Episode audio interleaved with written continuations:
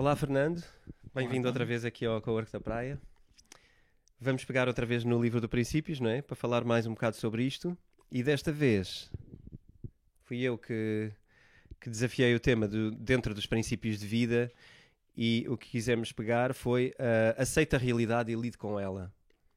Eu acho que isto a mim diz-me muito e, e diz-me muito na relação com os outros, ou seja, em tudo que tem a ver com a relação com os outros é uma coisa que eu sinto que eu sinto que é muito presente nos dias de hoje.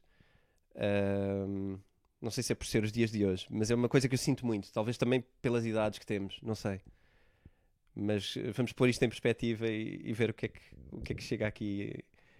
Se me permites, eu gostava de começar com um passo atrás, que é não é de falar o que é que é realidade, o que é que é raiz etimológica realidade, não tem muito a ver com isso, tem muito a ver com o que é que é realidade para cada um de nós. E a verdade é que, por alguma razão, no meu caso específico, eu sinto que de alguma forma existiu uh, um passado que fugia muito à realidade. Isto é, nas minhas crenças, nos meus preconceitos, uh, com a minha família, com a minha educação, parece que nós vivemos sempre num mundo que não era um mundo. Parece que era um mundo ideal, mas que na verdade não era o mundo, não era a realidade do que acontecia. Um, a verdade é que eu tinha familiares ou eu tinha pessoas dentro da minha família que tinham um conjunto de princípios e que se calhar diziam na família Ferreira ninguém mente. Mas depois tu vês que a realidade não é exatamente aquilo. Então tu depois acabas um bocadinho por praticar aquilo que não é também o princípio pelo qual nós começamos, mas depois também não é realidade. E depois a realidade já não é realidade, é um desfoque da realidade. E nós hoje, cada vez mais, vivemos algo que não é realidade e que vivemos neste mundo bubble de tudo o que é redes sociais e de tudo o que é uh, coisas giras e que toda a gente tem uma vida muito mais interessante do que a nossa. Eu fico sempre a pensar que a minha vida é uma merda por comparar com a vida das outras pessoas. Pá, tô, eles alimentam-se muito bem, eles vivem muito bem, eles têm, eles, têm, eles têm dinâmicas e a vida deles realmente parece muito interessante. Eu às vezes penso, será que, eu, que a minha realidade ou a realidade que eu criei para mim foi uma realidade que eu criei e de facto é uma merda? Porque às vezes, porque eu próprio me coloco a mim muitos obstáculos e eu vejo que a vida das outras pessoas, nesses meios, nesses canais, parece que não tem assim tantos obstáculos. Eu não vejo ninguém a colocar um, um, a realidade deles de uma forma tão crua. Eu não vejo, sei lá, vou, vou uma rede social qualquer. Ah, existe uma grande probabilidade de só ver uma ou duas pessoas, ou uma, um ou dois por cento de conteúdos dessas redes de pessoas a chorar. E quando estão a chorar, não é porque deu merda. Estão a chorar por. De felicidade. felicidade. ou de inspiração. ou de, é uma cena motivacional. Sim. Portanto, a questão é. Onde é que está a realidade da merda toda que está a acontecer à volta do mundo? Porque eu gostava de ver essa realidade. E ele começa logo, no primeiro capítulo, com aceita a realidade e lide com ela. A primeira é: se nós não a mostramos, é porque não a aceitamos. Se nós não a mostramos e tentamos fugir dela, é porque não lidamos com ela. Então começamos logo com um princípio que pode fazer com que muita gente comece um livro, e tu sabes que eu gosto muito de percentagens, e tu sabes que uh, eu sei que tu sabes que, sei lá, existe, é de 8 a 12% das pessoas que começam um livro que terminam um livro, de o ler, e este livro não é um livro, uh, na minha opinião, um dos melhores livros que eu já li na minha vida, mas este livro tem umas 500, 600 páginas. Portanto, se ele começa logo por dizer para tu aceitares a realidade e lidares com ela, vai haver aqui uma grande, um grande desfazamento de será que as pessoas também, ao ler o livro, vão aceitar a realidade que têm que ler o livro a partir do momento em que descobrirem que elas não vivem a realidade e que não lidam com ela? Então acho que é aqui um ponto. Há aqui uma linha qualquer que me faz um bocadinho de confusão. E tem aqui um ponto que eu gostava de trazer para cima da mesa que é. Ele fala aqui, muitas vezes, neste caso de aceitar a realidade, em alinhar emoções com lógica. Eu não concordo com isto. Porquê? Porque eu acho que não é alinhar com lógica, é alinhar com direção, é alinhar com princípios. Portanto, eu acho que nós devemos alinhar emoções com princípios, que depois, por trás dos princípios, tu fazes as coisas com lógica, mas com lógica dos princípios. Uhum. Porque senão, que lógica? E a minha dificuldade aqui é perceber qual é que é a lógica por trás da coisa. E normalmente é o porquê das coisas. E eu acho que isso é a direção, é os princípios. Portanto, não é, não é concordar ou discordar. Há aqui uma coisinha que me faz um bocadinho de confusão que é, É uma conexão. é uma conexão. Porque ao fim e ao cabo estás a conectar também com uma coisa que ele, que ele, que ele afirma e que é a base de tudo que são os princípios, não é? Os princípios Sim. para a vida. Sim. E que devemos estabelecê-los antes de agirmos sobre, sobre tudo, não é? Eh, perceber quais são pensares- os princípios à luz da nossa verdade, à luz do no- daquilo que achamos ser a Mas eu verdade. pergunto a ti, tu vais te considerar uma pessoa com lógica? Qualquer pessoa que tu dizes, Se for realista, vou dizer que há momentos onde, onde tens menos lógica. mas qualquer pessoa vai pensar, ah não, eu consigo ser lógico. Qualquer pessoa vai pensar isso. Sim. Então quando ele diz alinhar emoções com lógica é alinhar as a, a- a lógica de todas as pessoas acharem que a realidade delas é ter aquela lógica. Mas a verdade é que a lógica pode não ter lógica nenhuma. Porque aquilo pode ser crenças ou preconceitos que a pessoa tem. Sim, E o que é são- que é a lógica? Não desmontou a lógica Claro. nesse momento. Exatamente. Sim, Porque a lógica, até para um determinado princípio, hoje pode ser azul porque eu estou passado da cabeça e hoje é azul, mas amanhã já é vermelho dentro do mesmo princípio. E aquilo não tem lógica nenhuma. Uhum. Porque afinal a pessoa não foi. Eu gosto de uma palavra que é constância. E a, a pessoa não foi, não foi constante, não foi. Não, não, foi esta- coerente. com- não foi com- coerente. Sim. E. Nós no outro programa, eh, eu creio que no outro, no outro, e se eu não disse, aproveito e digo agora, quando nós gravámos sobre eh, os princípios para, para a tomada de decisões, eh, que foi o nosso outro episódio, eh, havia, havia uma coisa que estava nas minhas notas e eu creio que a mencionei e, e deve estar no, no programa gravado. Não estando, aproveito para, para fazê-lo agora, que tem a ver com a coerência da decisão, decidir coisas diferentes em situações iguais. E que isso é um problema eh, para a liderança e que é um problema para as pessoas que precisam de aprender como decidir.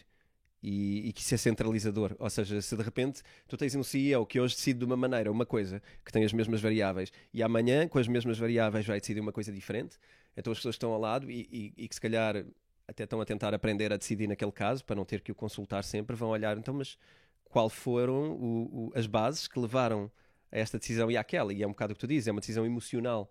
Eh, a única diferença vai ser o, o que está dentro Sim. e, portanto, a emoção da pessoa. E portanto não é com lógica. eh, Aí não é caso. com lógica. Porquê? Porque se eu perguntar a CEO, tu tomaste aquela decisão, a primeira, com lógica? Ele vai me dizer, sim, claro. Tomaste a segunda? Sim, claro. Ele vai pensar que tomou aquilo com lógica, mas na verdade, aquilo não tinha direção. Aquilo não tinha um propósito comum. Portanto, ok, pode ser lógica, mas atenção a este conceito da lógica. Tem que ser uma lógica baseada num porquê, numa direção e, e num conjunto de princípios. Por isso é que a minha questão aqui da lógica, depois no final do dia é, é muito vago, não é? É, ok, é, é com lógica, é matemática, é, é processo. Ah, tá bem, mas tu tens um processo, eu tenho outro. Eu tenho uma matemática, tu tens outra. E na verdade, depois as contas são um bocadinho diferentes. Porque, porquê? Não tem a ver com. Não sabemos uma conta 2 mais 2. Só que tu não vais entender que aquilo 2 é uma variável ou as tuas variáveis vão ser diferentes. E torna mais difícil a pessoa ahm, tomar uma decisão com lógica baseada em princípios. Mais do que isso, como é que nós, enquanto organização, como é que nós, enquanto família, tomamos as mesmas decisões com a mesma lógica? Não é? E esta ideia é, ok, então a lógica é baseada em princípios para nós, enquanto família, resolvermos uma questão. Para nós, enquanto grupo, resolvemos uma questão. Para nós, enquanto organização, resolvemos essa questão. E para mim é que eh, faz com que quando eu consigo alinhar as minhas emoções com um conjunto determinado de princípios, o podcast da outra vez que gravamos, tomo melhores decisões. E eu acho que sim, eu acho que nós tomamos melhores decisões. Mais do que isso, eu farto-me sempre dizer isso, que é a malta, ah, mas porque é que tu vês tanta necessidade nos princípios?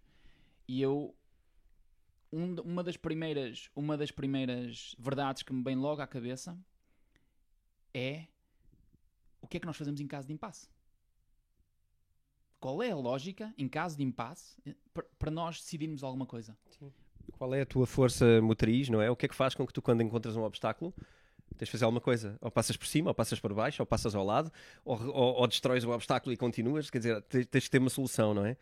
mas que E- não seja baseada em emoções E que não seja baseado em emoções, que tem a ver com aquilo que tu definiste previamente, que quando encontrasses um obstáculo ias fazer. É? Isto é, deixa-me refazer isto. Eventualmente baseado em emoções, mas que nós consigamos, por um momento, também o fazer via princípios.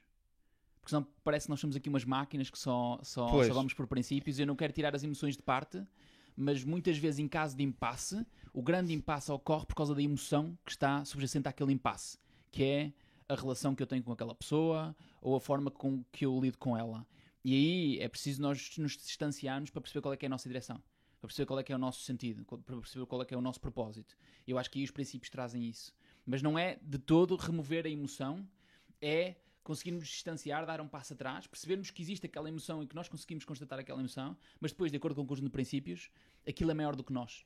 Ainda por cima, quando é uma organização que uh, nós somos uma pessoa, na minha opinião, uh, que deveria ser totalmente dispensável e que a existir uma lógica que não seja a emoção que eu tenho de acordo com aquela uh, empresa ou organização, mas que seja o conjunto de princípios que nós todos, que nós todos animamos. Mas para isso é preciso fazer uma coisa que eu acho que é muito, que é muito difícil, que é compreender o modo de funcionamento da realidade. E eu para isso já não tenho já não tenho uma certeza. Porquê? Porque tu podes vê-lo de uma forma totalmente diferente do que eu vejo. Porque tens uma compreensão diferente da que eu tenho. E, e depois existe aqui algo muito subconsciente que é o que é que se tu realmente queres aceitar a realidade ou só consegues aceitar aquilo que tu querias que a tua vida fosse ou que a tua uhum. realidade fosse, que às vezes é diferente. O contraste entre o sonho e a realidade. O que é que eu acho que sou, o que é que eu acho que quero, ou o que é que eu de facto quero, e aquilo que é a realidade. Uh, olha, aqui eh, tinha só uma, uma coisa que eu queria uh, mencionar, porque tem, também foi uma das coisas que eu mais uh, considerei, que é a parte das emoções e, e, as emoções na relação com os outros. Uh, em que, de facto, eu acho que as emoções têm que existir e nós somos uh, seres emocionais e isso faz parte da riqueza da vida e da variedade que nós somos e é aquilo que nos torna únicos e, e especiais, de facto. Portanto, eu acho que as emoções são, são inclusive, eu acho que são uma coisa, e, e, ao longo da minha vida, por exemplo, é uma coisa que eu cada vez mais uh, assumo como, como sou e não tenho medo de mostrar as emoções e muita gente às vezes pode achar que, epá, uh, e pelo menos nós acho que aprendemos isso culturalmente, que é mostrar as emoções às vezes é visto como uma fraqueza. Se tu mostras que estás, que estás frágil, se mostras que estás poderoso, se mostras que estás o que quer que seja, uh, parece não é politicamente correto. Eu acho que culturalmente, não sei se é uma coisa muito portuguesa, mas eu, eu diria que não, eu diria que é uma questão de jogo, uma questão de jogo de poder. e eu descobri uma verdade para mim, que é o meu poder é eu ser livre para mostrar as minhas emoções quando eu acho que devo mostrá-las e não escondê-las. Porque eu acho que o desperdício de as, de as esconder é de facto um desperdício de energia e, e às vezes só vem turvar a mensagem. Só vem tornar uma mensagem estranha quando ela se calhar era mais transparente ou mais honesta da maneira que era pura. Uh, ser emocional a comunicar, eu acho que, obviamente, que depois temos é o problema de quando as emoções são um obstáculo para a solução do problema, não é? Muitas das vezes aquilo que o, que o Rei Dálio refere, uh, por exemplo, sobre as emoções serem aquilo que na relação humana uh, gera obstáculos, é porque nós ficamos presos ao sentimento um, ehm, talvez cíclico e então vamos estar sempre a esbarrar com a mesma coisa. E então os problemas voltam que é aquela coisa uh, que às vezes também espiritualmente é enquadrada desta maneira, que é a vida não te dá o que tu queres.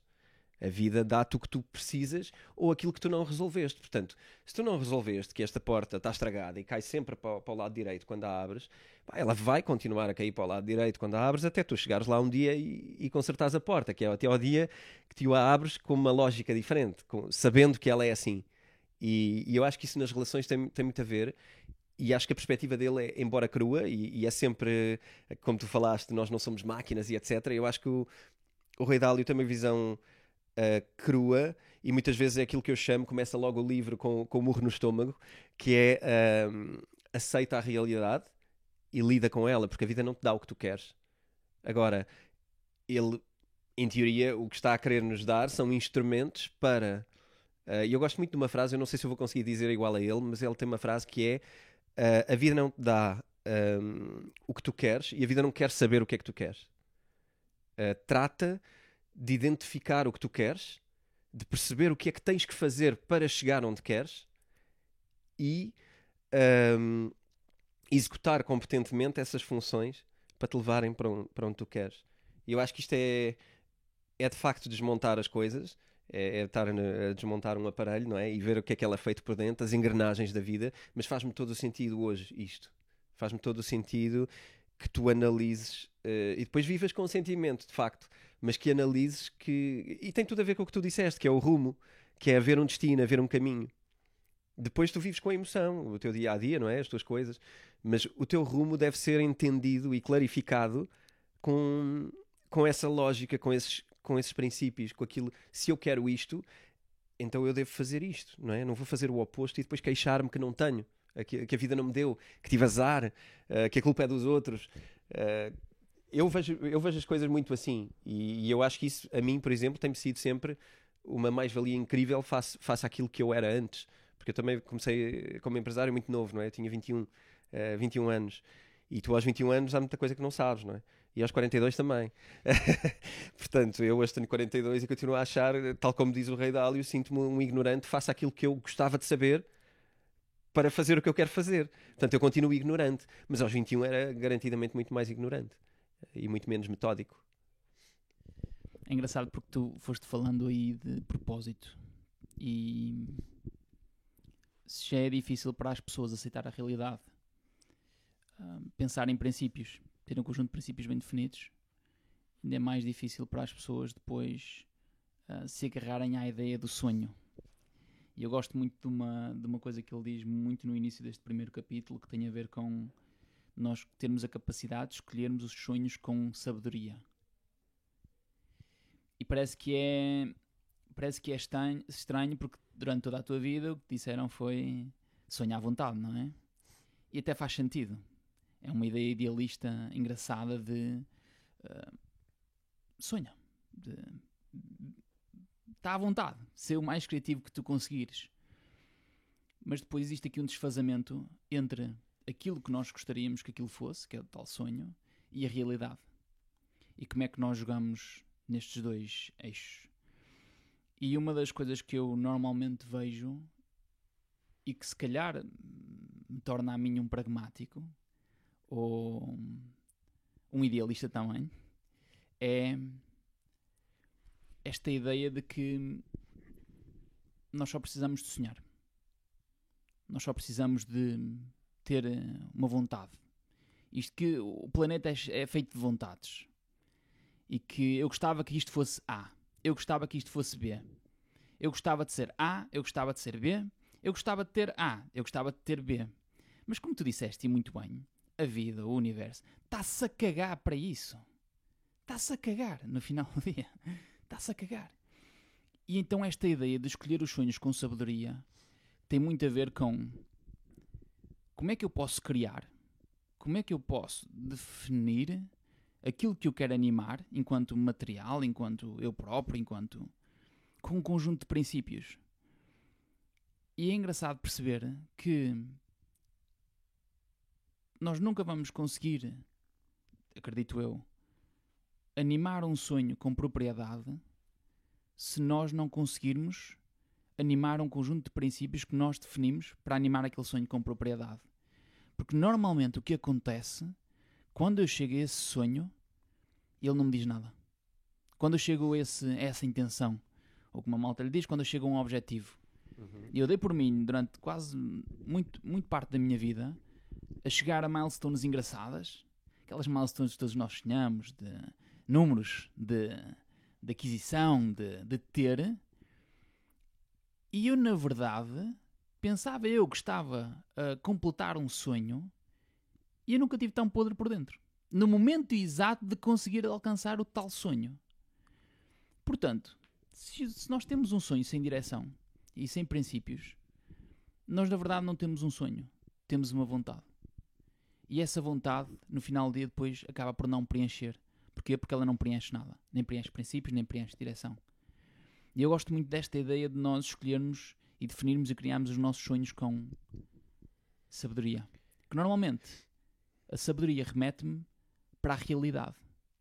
Normalmente, quando eu falo com alguém que tem uma grande capacidade de ser sapiente, de ser sábio, ele normalmente só me faz as perguntas que me guiam para a realidade. Depois da realidade, para eu aceitar e eventualmente me responsabilizar por aquela realidade. E é aí que existe a evolução, que existe crescimento. E é normalmente aí também que existe o wake-up call. E esse wake-up call no final do dia, é o que te faz. Eu gosto muito desta espiral do Ray Dalio, que é, que é o que te faz crescente, de uma forma crescente, evoluir.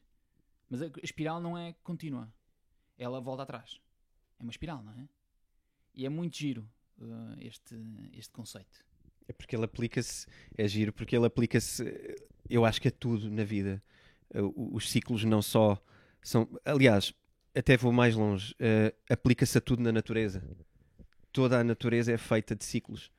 E, e, eu vou tentar não me perder nas várias ideias preciosas que tu passaste agora e tentar pôr uma coisinha qualquer de, em cada uma. Uma tem a ver com esta coisa da nossa insignificância e do quanto a, a vida está-se tá a cagar para nós, de facto. A vida, o universo está-se a cagar para nós. A, a, nossa insignificância, em termos universais, é, é é brutal, não é? Nós somos, uh, cada um de nós é, é, um de 7 bilhões, não é? De, destes serzinhos que andam aqui e nós aleatoriamente somos uma das 10 milhões de espécies ou uma coisa do género uh, na Terra.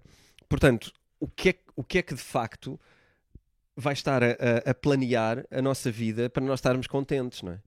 Eu acho que isto é olhar para as plantas e ver se de facto o universo parece estar alinhado com cada uma das plantas para ela estar contente ou cada uma das formigas que passa no chão, se o universo está a conjecturar para ela estar contente. E não me parece que esteja. Às vezes, quando a gente pisa uma formiga ou mata uma formiga, não me parece que o universo esteja preocupado e que lhe esteja a dar o que ela quer.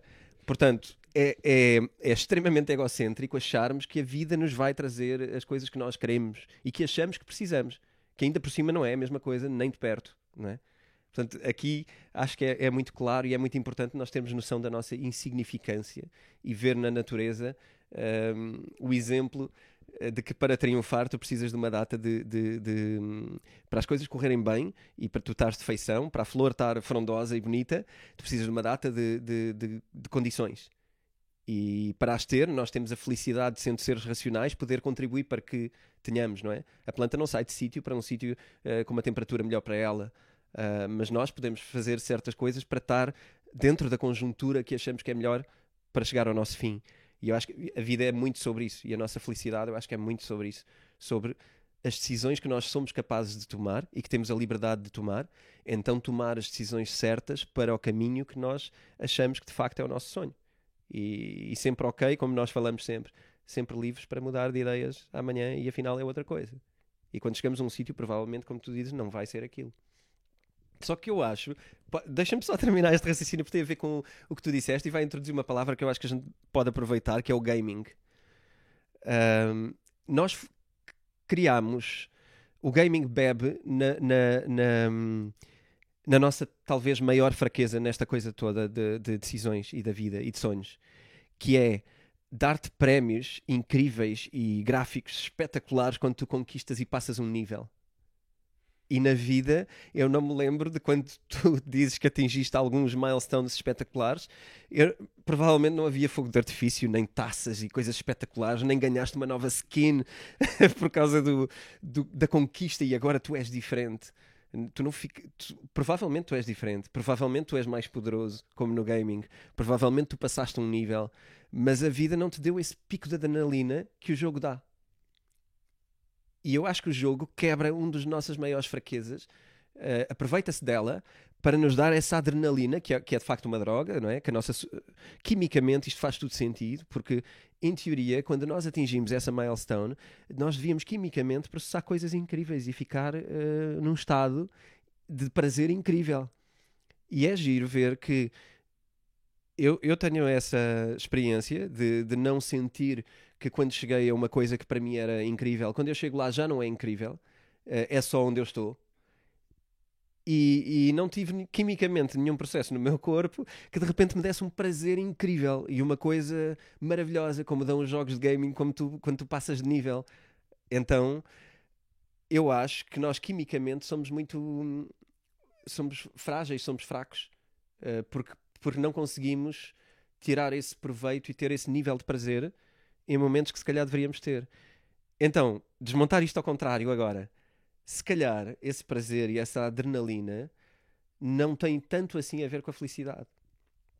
A felicidade, se calhar, tem mais a ver, e é a minha opinião também aqui, com coisas que são o teu, o teu novo nível médio de felicidade.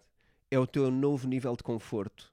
é o teu novo nível de hum, conhecimento e entendimento sobre o mundo, com os outros, na tua relação com os outros. São as tuas conquistas, mas são as tuas conquistas permanentes e não o teu pico porque chegaste ali.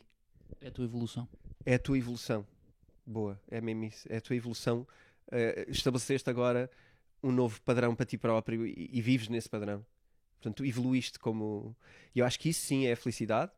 Uh, os picos são, são adrenalinas, não é? São coisas que até são tóxicas, porque põem-te num estado eufórico e às vezes descontrolado e até que pode ser mau para ti. Portanto, são só coisas que quimicamente são prazerosas para nós, mas que não são. Se calhar não são elas a felicidade.